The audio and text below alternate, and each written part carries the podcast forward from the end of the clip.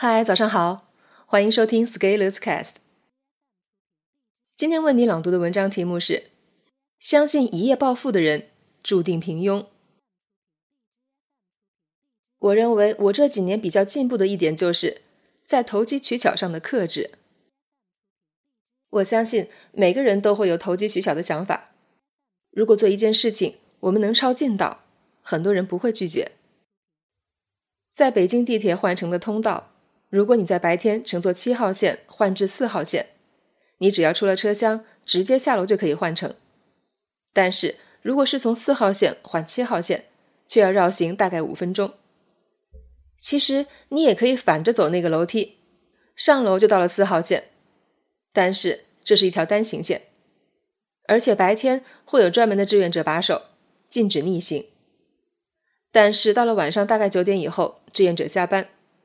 此时要从四号线换成七号线的时候，只要上楼就能换乘了。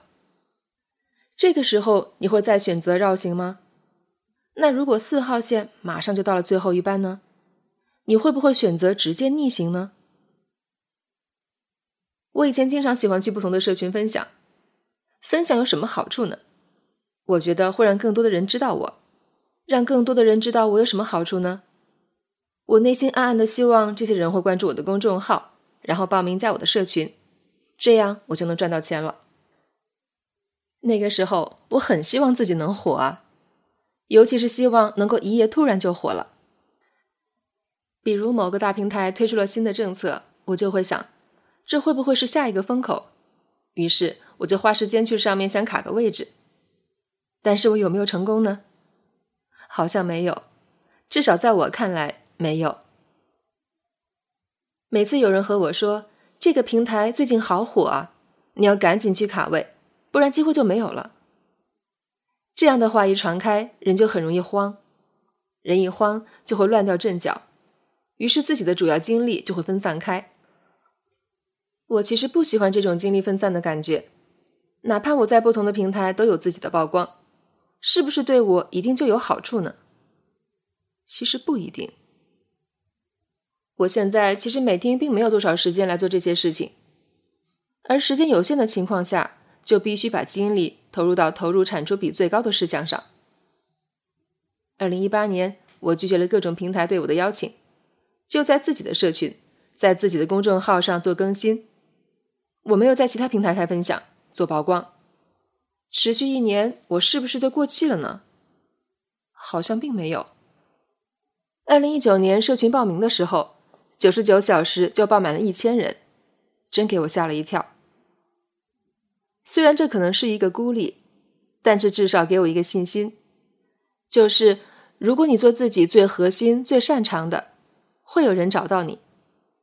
而且人们经过知识付费的套路洗刷以后，会真正发现持续行动的价值。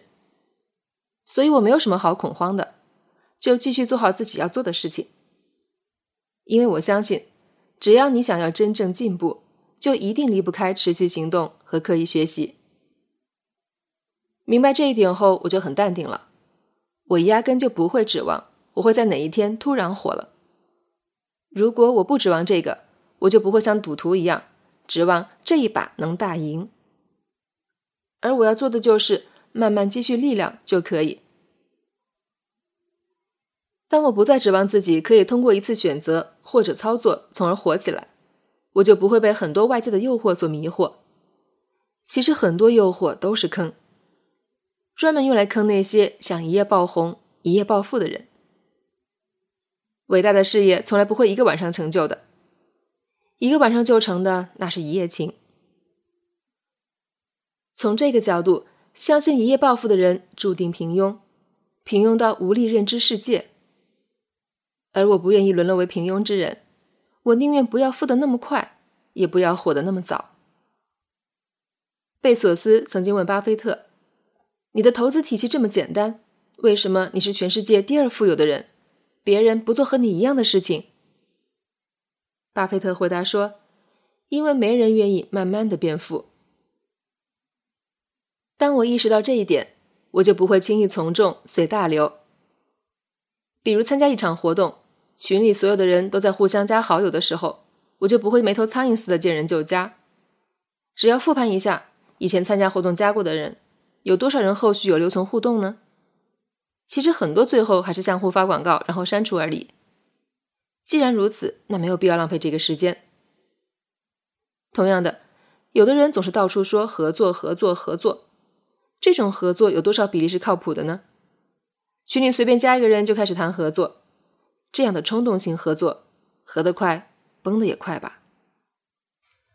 我现在的认知就是，时间精力就像资产一样，别人占用你的时间精力，就像是在使用你的资产。